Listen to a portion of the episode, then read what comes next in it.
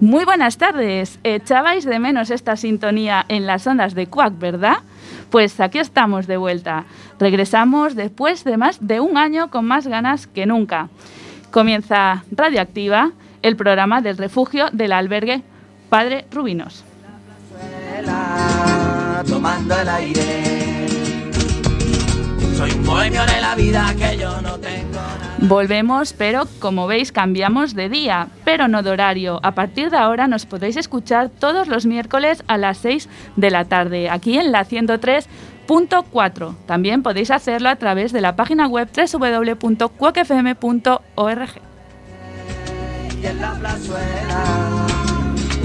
Flores. Tras más de un año de parón, Radioactiva vuelve a las ondas de A Coruña con una séptima temporada que promete mucho.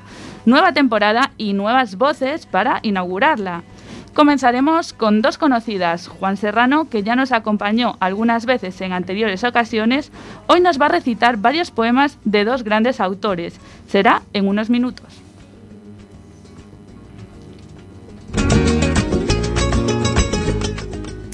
Seguirá un veterano de Radioactiva que aunque no puede estar aquí presencialmente por motivos laborales, no quiso perderse esta vuelta de Radioactiva.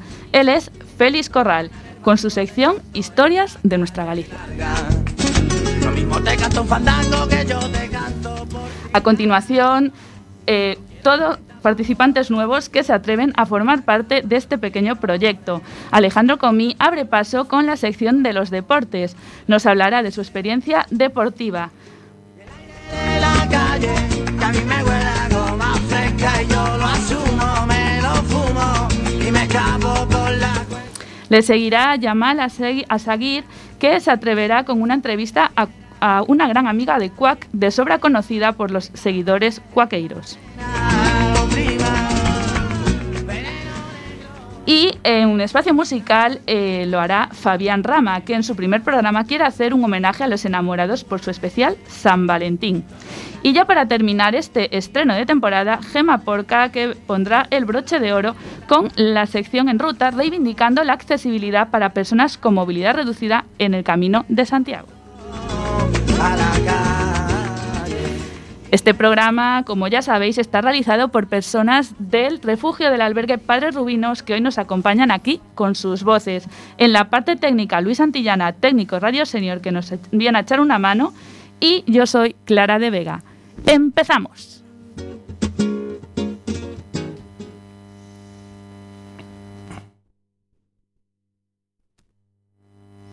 Y empezamos eh, este Radioactiva, eh, esta séptima temporada, pues una nueva época tras este parón que tuvimos con la pandemia y luego, bueno, por motivos personales. Y empezamos como esta. Como esta sintonía, los seguidores de Radioactiva ya saben que es hora de las presentaciones de las personas que nos acompañarán durante esta hora.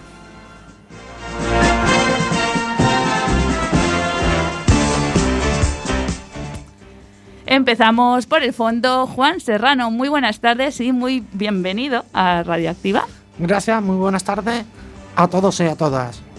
Me llamo Juan Antonio Serrano y voy a leer un par de poemas para que estos grandes poetas no sean olvidados como otros. Muy bien, pues seguimos. Eso a continuación vamos primero a presentar a los que van a estar después de ti, que será Alejandro. Com- eh, Alejandro, buenas tardes. Buenas tardes, audiencia. Muy buenas tardes, Fabián Rama. Hola, muy buenas tardes. Muy buenas tardes, Yamal Asaguet. Hola, muy buenas. Y muy buenas tardes, tenemos aquí a Gema, pero eh, por problemas técnicos no puede eh, saludarnos, pero lo hará cuando le toque su turno al final del programa. Muy buenas tardes, Gema. Ya nos está asintiendo que nos recibe muy bien.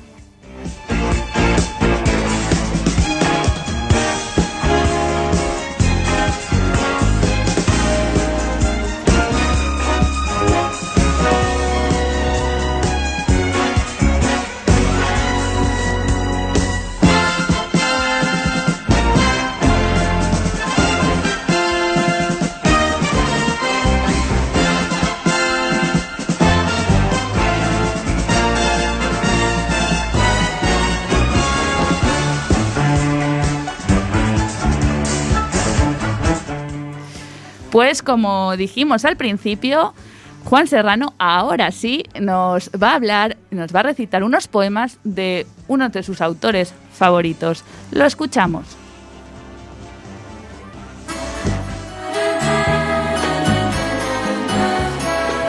Pro- proverbios y cantares. Antonio Machado.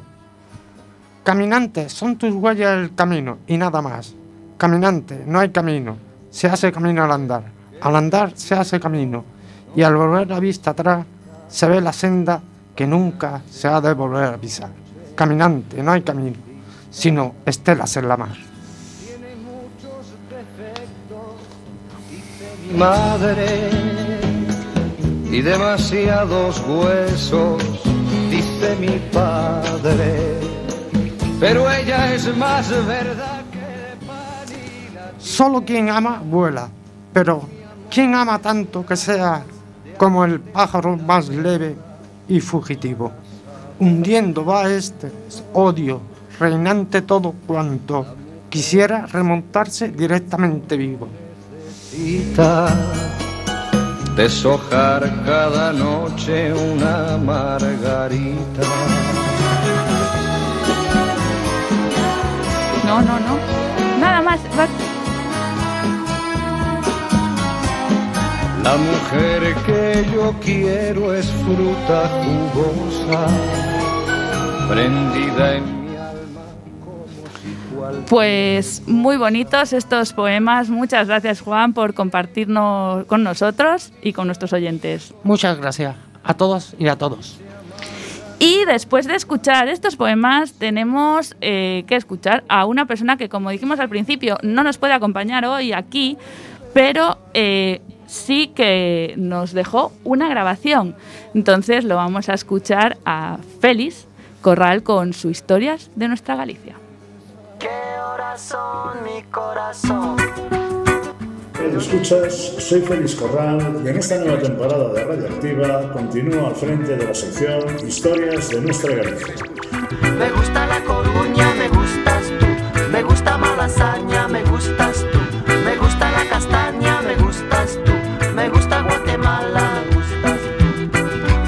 Así que bienvenidos de nuevo y ahora comenzamos esta sección en la cual hoy vamos a hablar de amores gallegos, ya que hemos pasado el día de San Valentín, pero en nuestra Galicia querida también tenemos algunas Julietas y algunos Romeos, así que vamos a por ello de corazón.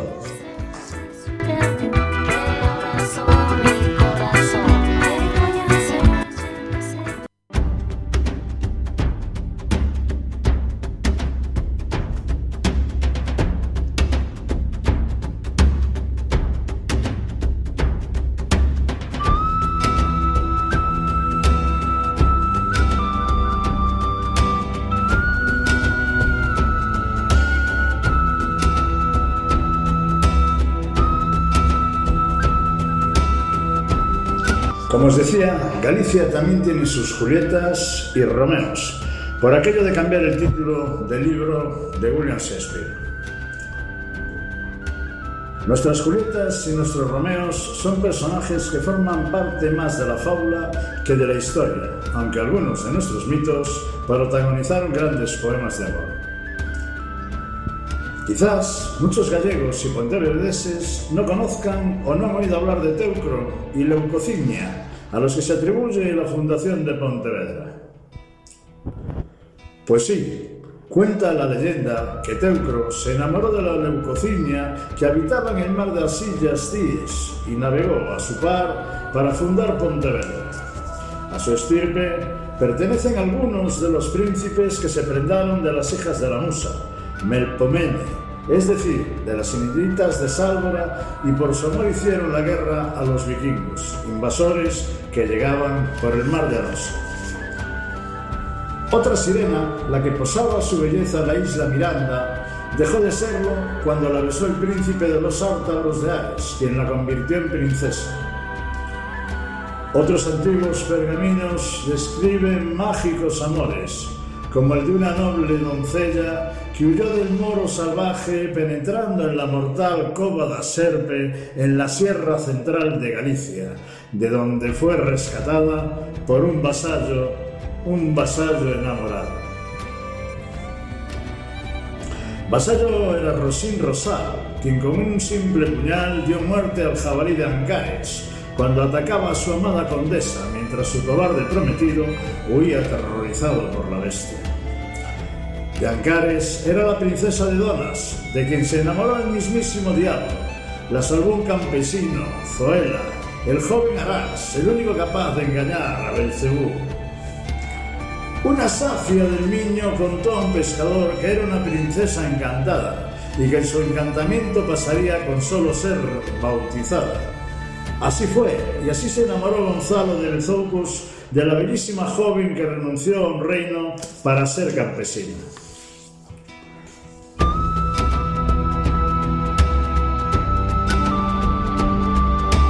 Y bueno, no van a ser todo leyendas y vamos un poquito a la realidad. Y esto es historia. No hay relato más romántico que la del amor de Isabela de Castro sentía por el mariscal Pardo de Cela, ejecutado en Mondoñedo mientras su esposa portadora del indulto de los reyes católicos era retenida en el puente del pasatempo, así llamado desde entonces, y por este trágico hecho.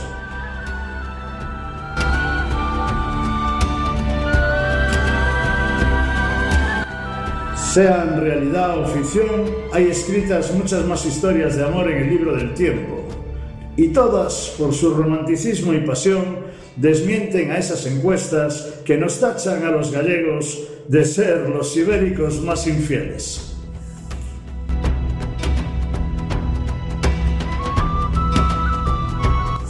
Y este ha sido el comienzo de la sección de historias de nuestra Galicia en esta nueva temporada de Radioactiva. Recordad que tenéis con nosotros una cita todos los miércoles. Os esperamos. Hasta la próxima.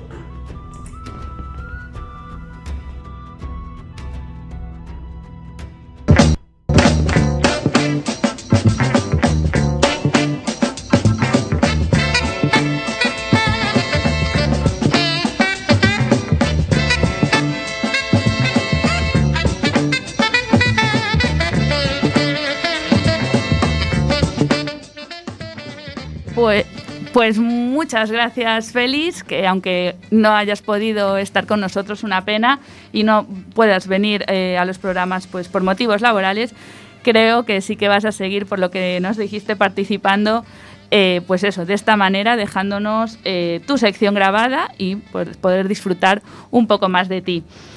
Y nosotros seguimos aquí en Radioactiva en el programa del refugio del albergue Padre Rubinos, cuando son las 6 y 13 eh, horas en directo en Cuac FM, en la 103.4. A continuación, eh, continuamos con la sección de deportes que hoy la hará Alejandro, que se estrena en las ondas de Cuac. Lo escuchamos. Buenas tardes, oye.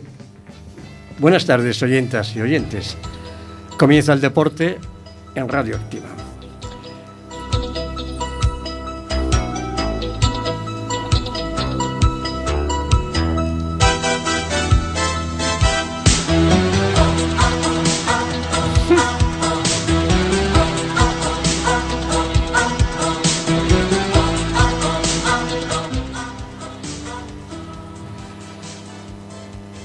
Eh, me llamo Alejandro y hoy me gustaría explicar mi vida deportiva dedicada al hockey sobre patines aquí en La Coruña.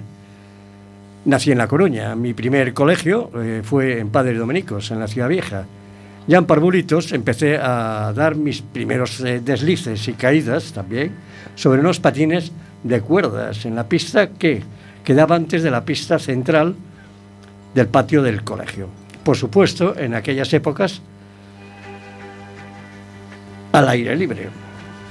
Cuando llovía nos empapábamos, pero no daba, nos daba igual.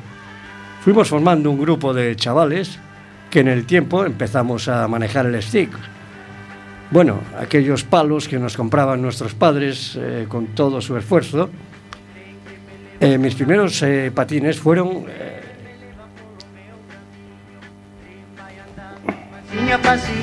a pasiño E vai me levando cara meu destino Alguén pode ser que me espere na estación Na terra da Todo que amor Mis primeros partidos fueron ahí, entre equipos del colegio. Nunca llegamos a jugar en ninguna competición exterior. Por circunstancias de la vida, eh, cambié de colegio. Mis padres me metieron en los jesuitas, o sea, en Santa María del Mar. Allí fue donde, donde realmente empecé mi vida deportiva. En los jesuitas se jugaba en un cobertizo que había debajo del colegio. Allí nos empezaron a enseñar, a enseñar un entrenador que se llamaba Venancio, muy conocido en La Coruña. Él nos enseñó a perfeccionar el dominio de los patines y a manejar correctamente el stick. A continuar conjuntamente las dos cosas. Empecé en Alevines, jugando en el patio del colegio y en la polideportiva de Riazor, cuando todavía no estaba ni cubierta. Los equipos que habían eran pocos, jesuitas, dominicos, María Pita, La Oje eh, y nadie más.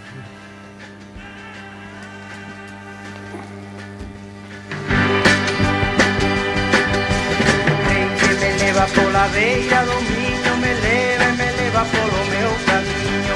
Tren vai andando pasiño a pasiño e vai me levando cara ao meu destino. As jugué en jesuitas. Con 13 años me rompí un brazo. Una semana antes de ir a Madrid a jugar el Campeonato de España de la categoría. Camiña, bota no meu lar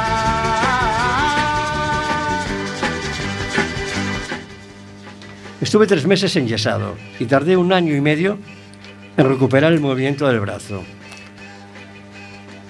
Eran otros tiempos. Cuando me recuperé, seguí jugando en jesuitas, hasta que me fui a estudiar a Barcelona por causas ajenas a mis circunstancias. Pasaban en aquellas épocas en este tipo de colegios. Estuve en un instituto mixto en Granollers. Estuve en un instituto mixto en Granollers. Casi tres años. Un pueblo muy industrial, había de todo y más. Lo único que no había, lo único que no había era hockey. Debe ser el único pueblo de, de Cataluña donde no había hockey. Allí lo fuerte era el balonmano. Me puse a hacer natación hasta que me cansé porque eh, eh, era estar todo el día en la piscina. Volví a La Coruña. Al mes de mi llegada, el encargado de deportes de los jesuitas me llamó si quería formar parte del equipo eh, todavía infantil. Y dije que yo infantil ya no era, que ya había pasado a juvenil. Y, o sea, me dieron, me dijeron que no había ningún problema. Yo sé, empecé a, ser juvenil ya con gente ya que estaba en último año de juveniles. Me facilitaron todo tipo de material, eh, que mi padre agradeció porque el material del hockey es bastante caro. Estuve dos años, entonces el entrenador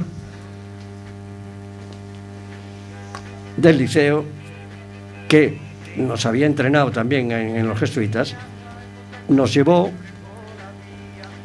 a el equipo del liceo para jugar en un campeonato juvenil eh, nacional.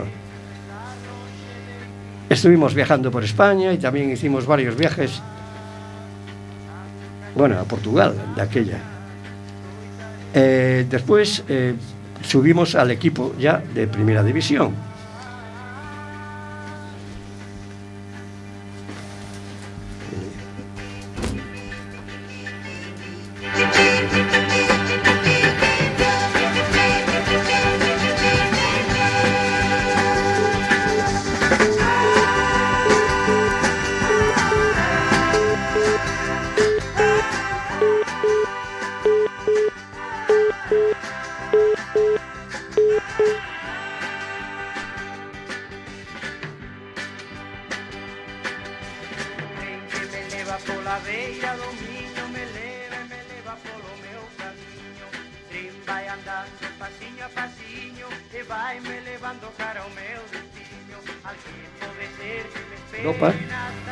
Estuvimos en Sudamérica, o sea, en Brasil, Argentina, Chile, Perú, no, Perú no, perdón, en Chile y en Uruguay y Paraguay. Lo iba muy bien hasta que el liceo fue evolucionando y empezaron a fichar a jugadores eh, portugueses, argentinos y catalanes. Entonces los de la cantera ya no jugábamos y decidimos marcharnos jugar fuera, donde por lo menos jugábamos y nos divertíamos. Eh, acabamos en el Puentareas, la provincia de Pontevedra, también en primera división. Con todo esto, viene a cuento que en aquellos tiempos a los de las canteras no pintábamos nada. Eso a cambio, hay en día, hoy en día menos mal, en estos, hoy en día menos mal que no pasa. En estos días en Galicia hay muchos más equipos y se ayuda algo más a los que- chavales que aún queda mucho para que podamos decir que los jugadores gallegos somos competitivos. De toda manera, tenemos en Coruña al Deportivo Liceo, al cual me gustaría que se le apoye porque hoy en día es el segundo equipo mejor de la península. Hasta aquí la sección de deportes. Me despido de todas vosotras y vosotros. Espero que os haya gustado lo que os he explicado. Muy buenas tardes, audiencia. Gracias por escuchar.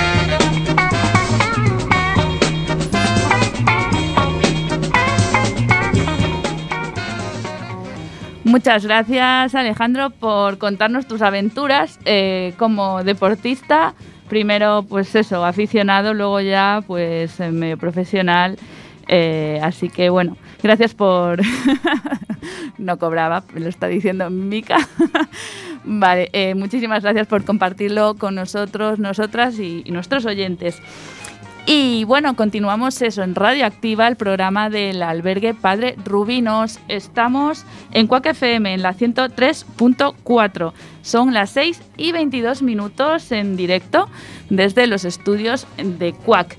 A continuación, eh, vamos a hacer una de las eh, mejores entrevistas, o sea, perdón, una de las mejores secciones de Radioactiva. No, no mejores por la riqueza que ello, que ello conlleva, porque es- se trata de una entrevista. Eh, la entrevista eh, va a ser a una persona de sobra conocido por los seguidores y seguidoras de Quack FM. No os voy a desvelar de quién se trata, eh, lo va a hacer nuestro querido Yamal Asagi, que viene hoy con ganas de, bueno, se estrena hoy en las ondas, en los micros de Quack, y viene con ganas de hacer esa entrevista. Así que nada, os dejo con él. No os vayáis.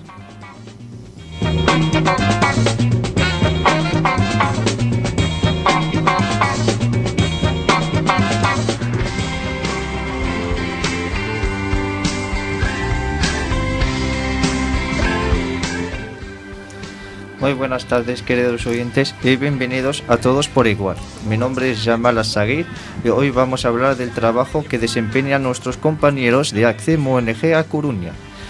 Para, para los que no conozcan ACCEM, ONG, pues es una asociación sin ánimo de lucro, sin ningún tipo de ideología, que lucha por la igualdad sin importar el origen ni género.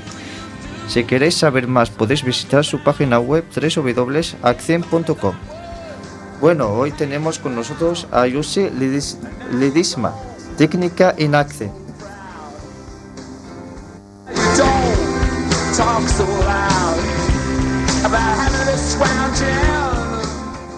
Buenas tardes, Yoshi, y bienvenida a Todos por Igual. Buenas tardes y muchas gracias por la invitación. A ti. Sabemos que tenéis aquí en A Coruña dos programas. Uno es Punto de Calor Acoga en A Coruña. El otro es Acogida para in- inmigrantes retornados, inmigrantes en situación de especial eh, vulnerabilidad. Perdona. Hoy vamos a, in- a indagar un poco en el segundo, que es acogida para inmigrantes retornados e inmi- inmigran- inmigrantes en situación de especial vulnerabilidad. Leo textualmente lo que pone en vuestro, vuestra página web.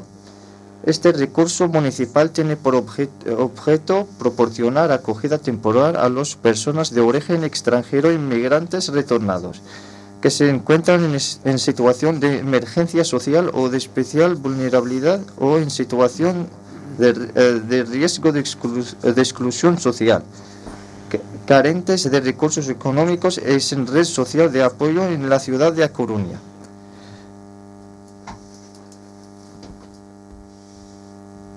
Sí,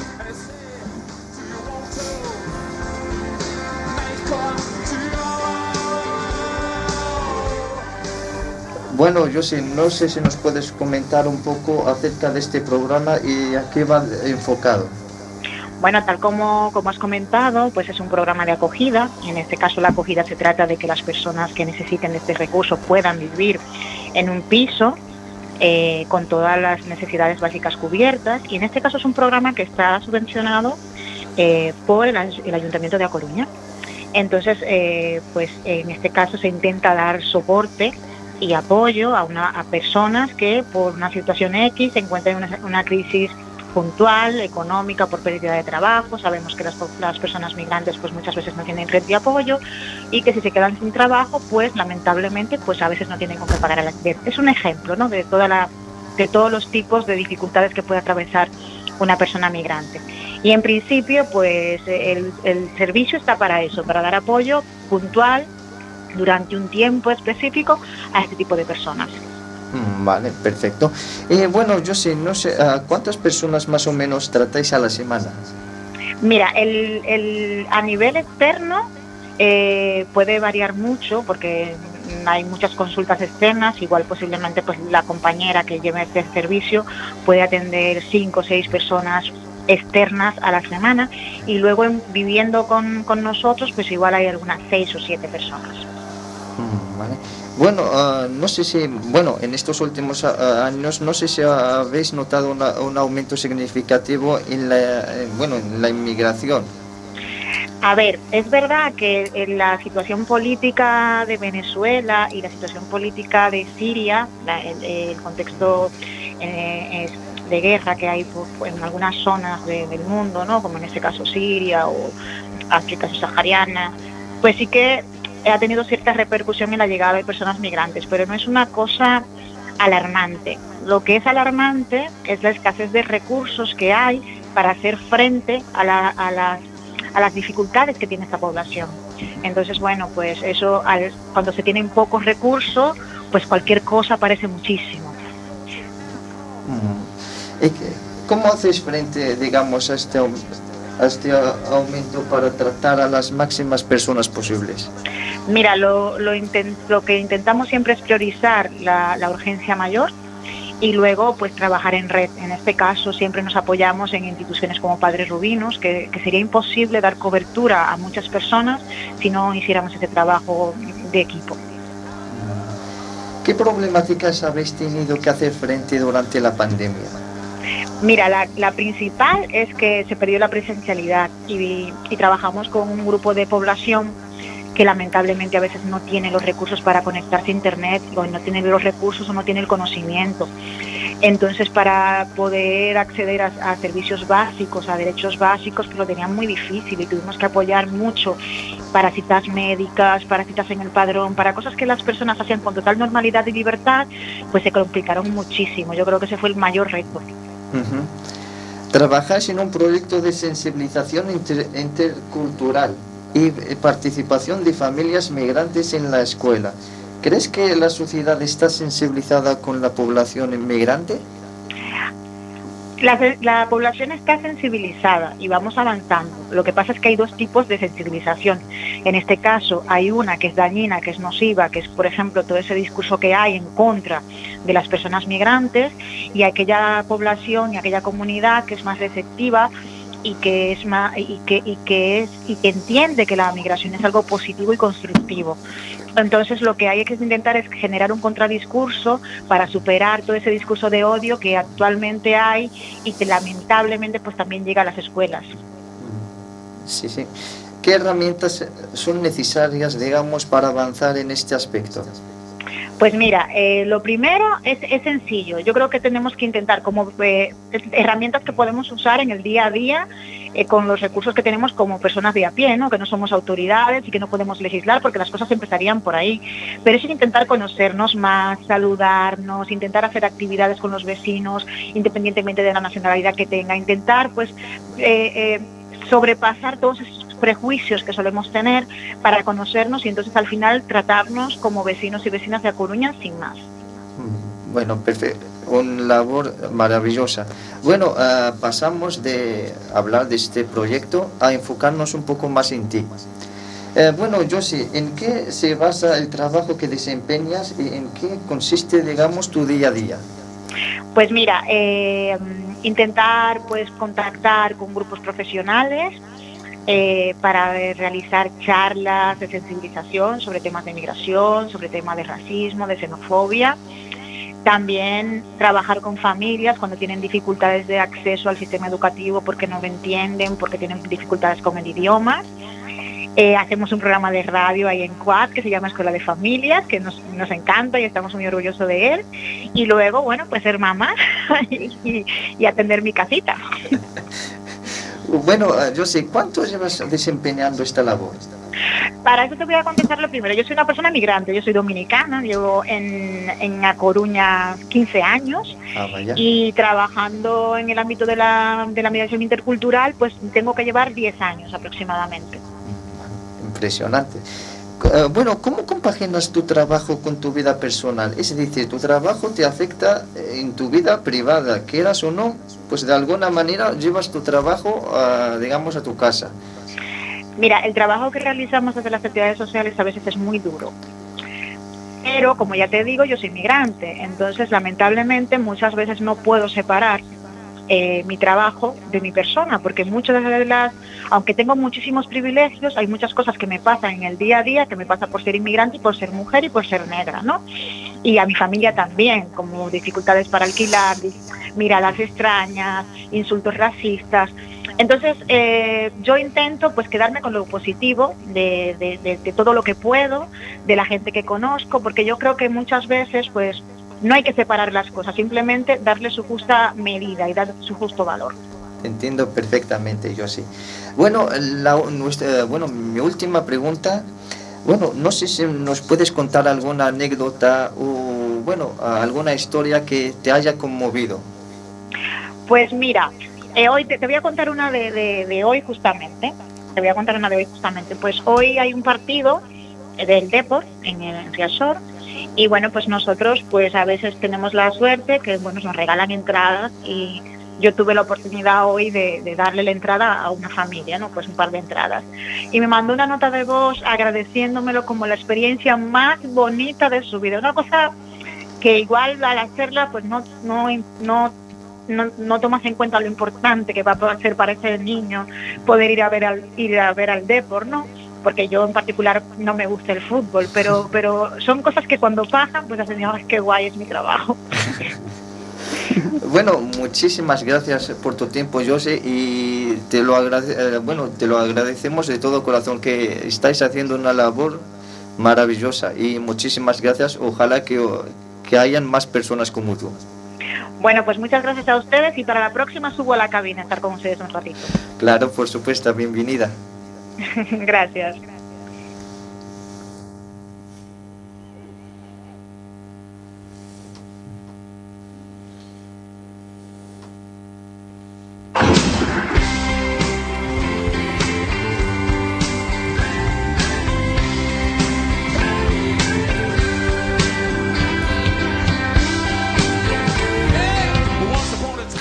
Pues muchísimas gracias, Yamal, por esta pedazo de entrevista. Eh, aparte que, bueno, la primera vez que te enfrentas a un micro de radio y una entrevista, nada más y nada menos. O sea, que lo has eh, defendido muy, pero que muy bien. Y gracias a Yosi por siempre estar dispuesta a hacernos una entrevista y como, bueno, como lo acabáis de escuchar, eh, gracias a Accent por la labor tan maravillosa que hace en nuestra ciudad. Bueno, y a nivel nacional también, pero eh, lo que acabamos de escuchar es en nuestra ciudad. Así que muchísimas gracias. Continuamos eh, con espacio musical y Fabián Rama.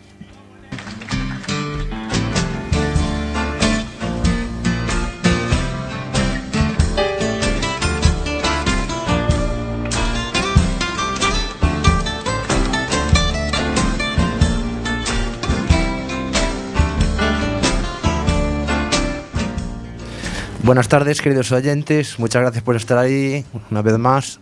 Mi nombre es Fabián Rama y hoy en Espacio Musical vamos a hablar de baladas, especial San Valentín.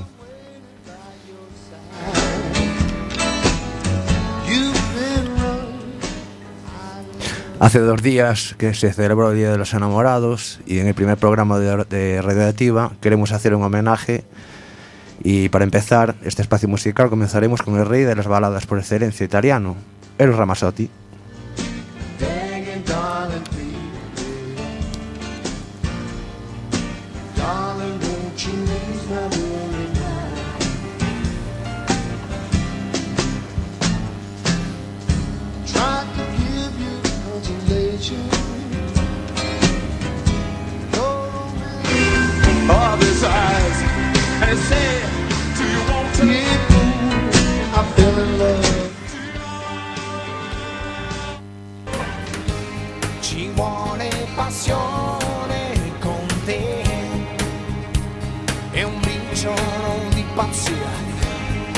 Vuole pensiero, perciò lavoro di fantasia. Ricordi la volta che ti cantai, fu subito brivido sì. Ti dico una cosa se non la sai, per me vale ancora così. Ci vuole passione con te,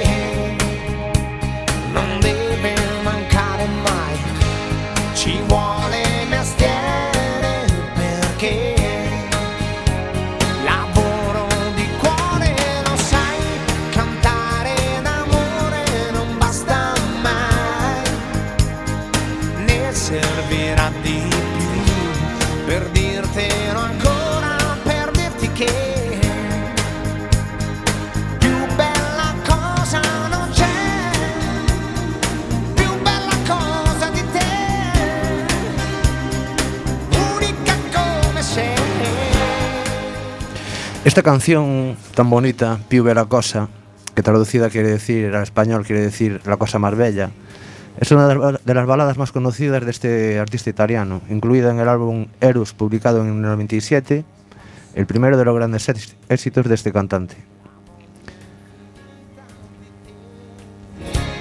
Cos'è quel mistero Y de Italia viajamos a, a Estados Unidos. Vamos a escuchar November Rain de Guns N' Roses.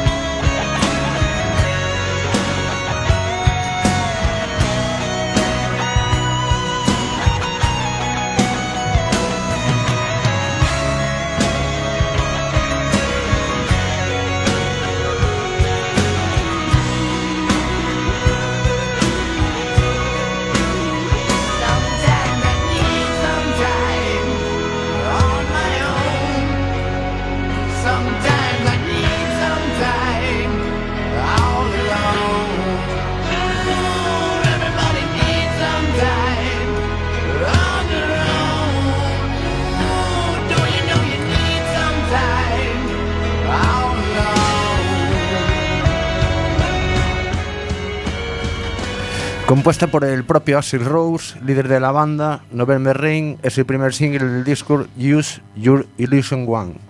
Empezó a componer esta, esta super balada en 1983 y no vio la luz hasta ocho años después, en 1991. Grande Axel. Ahora nos vamos un poco hacia el este, nos vamos a Alemania, con una de las mejores baladas de la historia, Still Loving You, de Scorpions.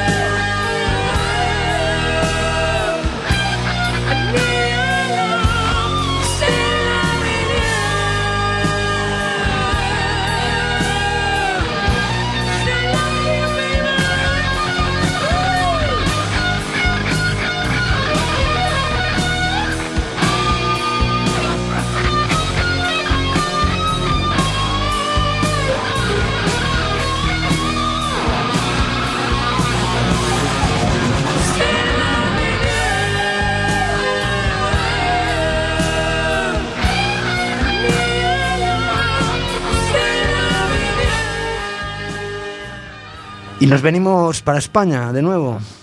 ¿Qué pasa? ¿Que aquí no tenemos baladas románticas y de las buenas? Pues sí. Ahí os dejamos con Pablo Alborán. Solamente tú.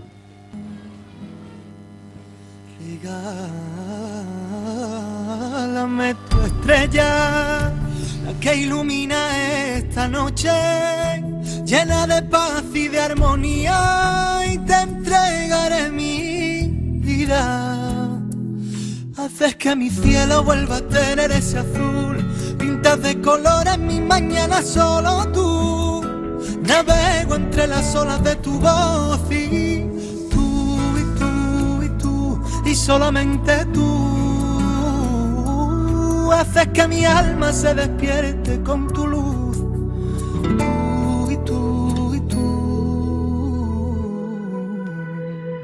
Enseña tus heridas así las curarás.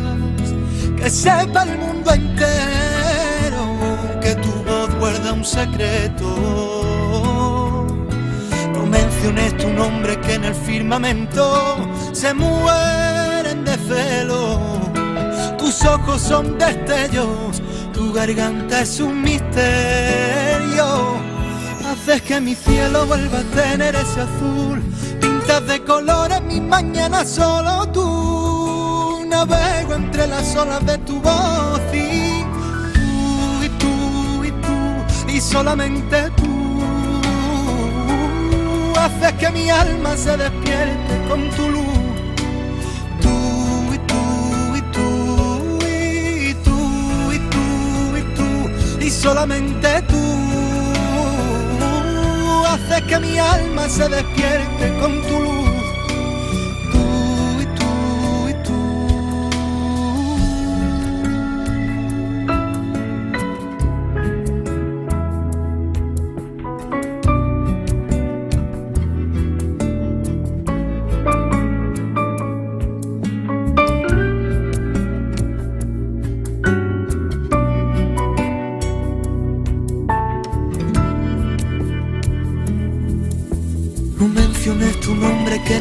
Firmamento se mueren de celo. Tus ojos son destellos, tu garganta es un misterio. Haces que mi cielo vuelva a tener ese azul. Pintas de colores mi mañana solo tú. Navego entre las olas de tu voz y tú y tú y tú y solamente tú Hace ya una década, el desconocido de aquella, Pablo Alborán, lanzaba en 2011 esta bomba que se viralizó rápidamente y lo convirtió en lo que es uno de los mejores artistas nacionales.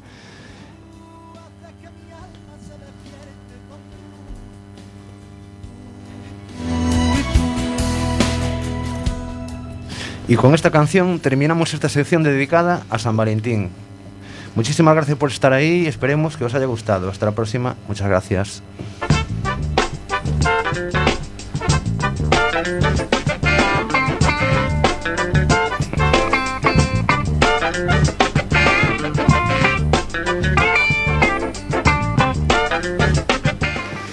Pues muchas gracias a ti, Fabián, por traernos estos pedazos baladones. Que bueno, para los enamorados que ya pasó el día de San Valentín el lunes, igual algunos lo celebran este fin de semana, así que seguro que les diste ideas para este fin de semana. Muchísimas gracias por estas recomendaciones y espero que nos veamos en los siguientes programas. Nosotros. Eso es. Nosotros eh, seguimos eso en Radioactiva en la recta final ya de este primer programa de la séptima temporada. A continuación, eh, Gema nos va a hablar sobre la accesibilidad en el Camino de Santiago. eh, y nos lo va a contar por, eh, por vivencias suyas de, en primera persona. Así que nada, algo muy interesante que nos cuenta a continuación en la sección En Ruta.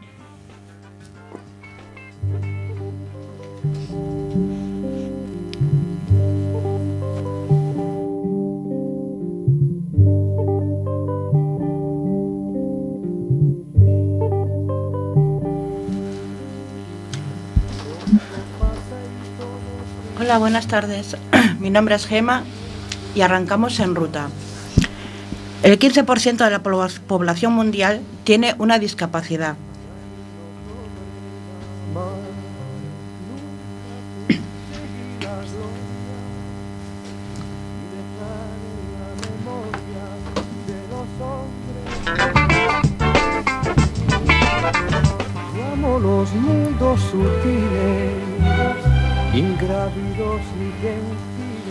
Galicia tenemos alojamientos accesibles, restaurantes, cafeterías, pero falta mucho por hacer.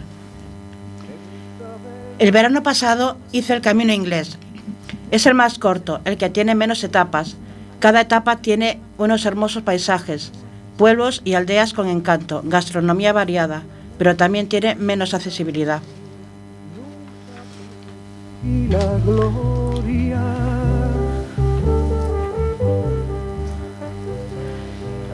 El camino lo planifiqué por etapas, con rutas alternativas al camino real, carreteras comarcales, nacionales. Lo que no me esperaba era que tanto los albergues públicos como los privados no estén accesibles para sillas de ruedas. Por lo menos en la entrada hay días que lo que más se necesita es un buen descanso. Tiempo en ese lugar y que tenemos el mismo derecho a poder hacer el camino como otras personas. Uno de los pueblos que el albergue no está accesible es el de Puente Deume. Después de hacer más de 16 kilómetros, me tuve que desplazar con mi silla de ruedas a Miño, el cual sí está adaptado, pero abre tarde. Me alojé en un hostal. Siguiente pueblo, Betanzos. Aquí hay dos albergues, público y privado. Ninguno de los dos está accesible. Así que así me informó una chica de la oficina de turismo que previamente ella fue a mirar los dos sitios. Quería descansar y me quedé en un hotel cerca de la Guardia Civil donde había más peregrinos.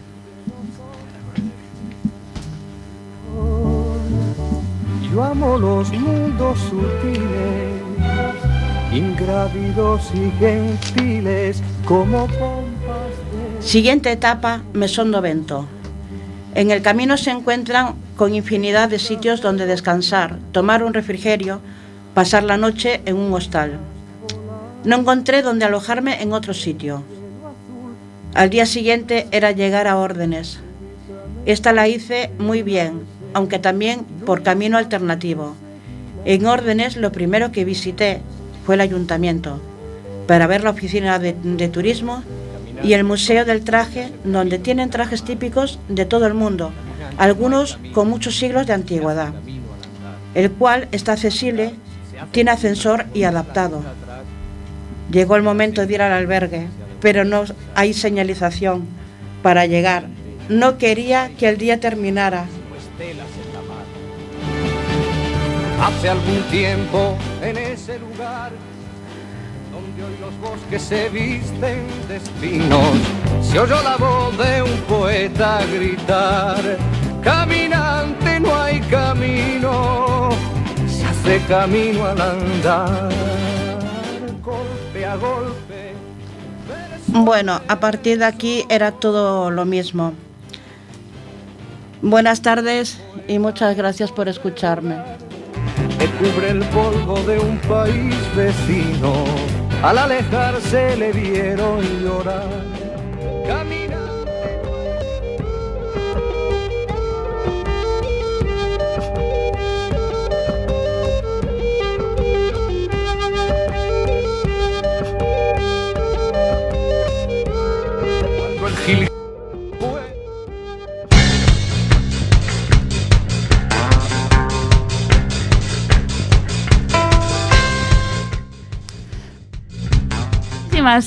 Muchísimas, gracias, Gemma, por haber compartido tu experiencia eh, con nosotros y con nuestros oyentes. Eh, la verdad que ojalá eh, tomen nota, que nos hayan escuchado y puedan hacer pues eso un poquito más accesibles para personas con movilidad reducida pues y puedan todo y podamos todos disfrutar de esa experiencia tan maravillosa que es el Camino de Santiago. Así que espero que haya llegado este mensaje que, que has, que has mandado desde aquí y que bueno pues que haya cambios y que esas reivindicaciones eh, lleguen a, a buen puerto. Muchas gracias. Y nada, nosotros ya sí que nos tenemos que despedir. Radioactiva llega a su final de este primer programa de esta séptima temporada. Bueno, hubo algunos problemas técnicos, como ya podéis haber observado, pero bueno, eh, nunca los inicios después de un parón fueron fáciles.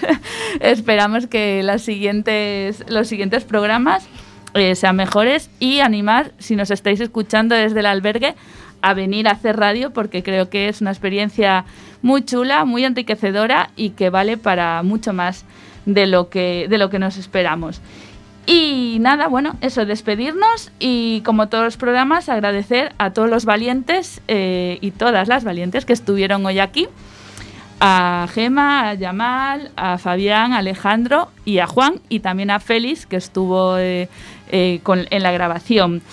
Y nosotros pues nos vemos, si todo va bien, el próximo miércoles 23 de febrero con muchos más temas.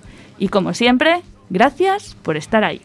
Barrias, salsas, himnos da noite. Animais salvaxes da vida cotián Depredadores das guerras que tumban, que matan. Ebanistas do amor con aristas. Animadores da deserción o asasinato legal. Costumistas de negro despertador. Lume purificador do negro café. Lume que non queima árbores inocentes de avaricia. Lume que non petrolea océanos de infancias. Lume ourensán Lume, lume. Ligaduras, anacruces, músicos, artistas, técnicos, listos Melúmanos, bailadores, agitadores. Con todos vostedes.